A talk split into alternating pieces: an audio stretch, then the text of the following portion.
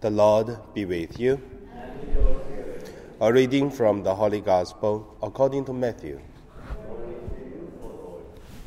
The disciples of John came to Jesus saying, Why do we and the Pharisees fast often, but your disciples do not fast? And Jesus said to them, the wedding guests cannot mourn as long as the bridegroom is with them, can they? The days will come when the bridegroom is taken away from them, and then they will fast. The Gospel of the Lord.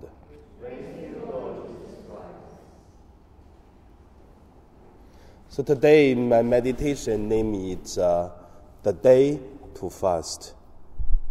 The first, let us look at uh, everything has a time. Last year, I did write uh, an article. I think that is for December or for, for November, the parish newsletter. The title of the article for the parish newsletter is Everything Has a Time.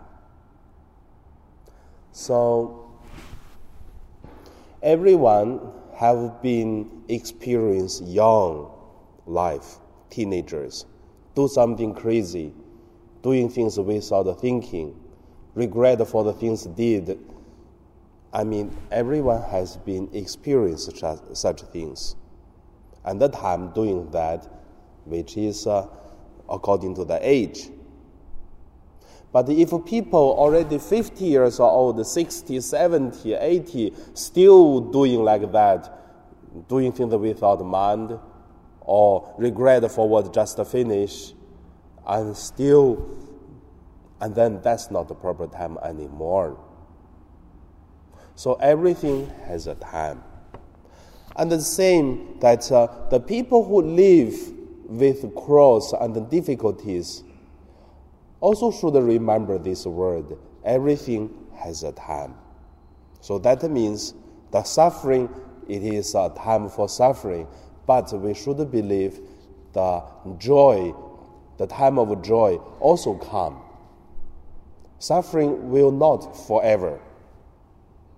Same time, the people who are seems uh, everything well, but also have to know that uh, everything has time.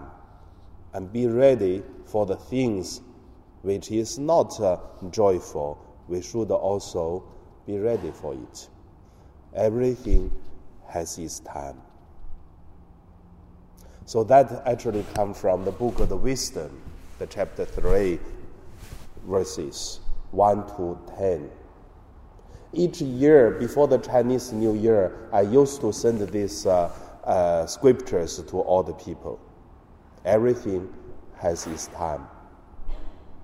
The second point I want to share about uh, the time of fasting. In today's gospel, we can see that uh, the disciples of John the Baptist come to ask Jesus to say, Look, we and the Pharisees are fasting. Why your disciples don't? So at here, I want to say the same. As the Lenten season, the church asked us to fast. And also, it is the time to fast. Not only fulfill the requirement for the Lenten season, but also we, at the proper time, do some proper things it is uh, practice our faith, reminding who we are, and also build up the good relationship with God again. At the same time, that uh, to make ourselves more clear that uh, we have a right to choose at a proper time to do some proper things. And also we could choose to do many things which is not uh, supposed to do. We used to be, but at the Lenten season, and then ask us, especially do something. I remember that when I'm the child, childhood, like the little child, every Lenten season, my mother used to put uh, the television and in the cabinet, which means for 40 days we have no television to watch. And that's why make me very, very strong experience and the memories of Lenten season is something very different because no television. Every Friday we are really fasting and also uh, praying more. So that is uh, the time of fasting. So not only eat less things. Two days ago, someone sent me a WhatsApp, a message. Yeah, the Holy Cross Church, the parish priest Holy Cross Church, Father Peter Leong. Yeah, he sent me a message, and then the picture is funny.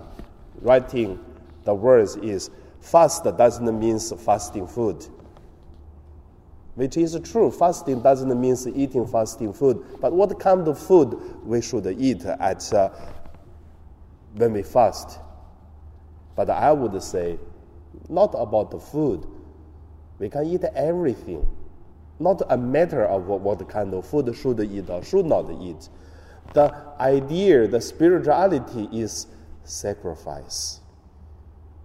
How can make us sacrifice? So I don't, I mean, I never to ask people to say, as the fasting, you, you should not eat uh, meat, then you can eat fish. So, I mean, that's very crazy ideas, but Catholic teaching for, 20, for 2000 years already. But for some people, I would say, that's the time probably think about to eat meat, but don't eat fish. For some people, maybe it is whatever the things you don't like is if that is good for your health. Maybe it is time to eat that thing. That it is uh, fasting. For me, I would say for the Lenten season, I remind myself eat less. I mean that's a really fasting for me. Whatever, all kind of food I eat delicious, no problem. But eat less it is really a sacrifice for me. But try to find one way to make yourself feel sacrifice. Then you make uh, the spirituality of a Lenten season, the time of fasting. And then put that as an offering to our God for this uh, 40 days Lenten season. Now we pray.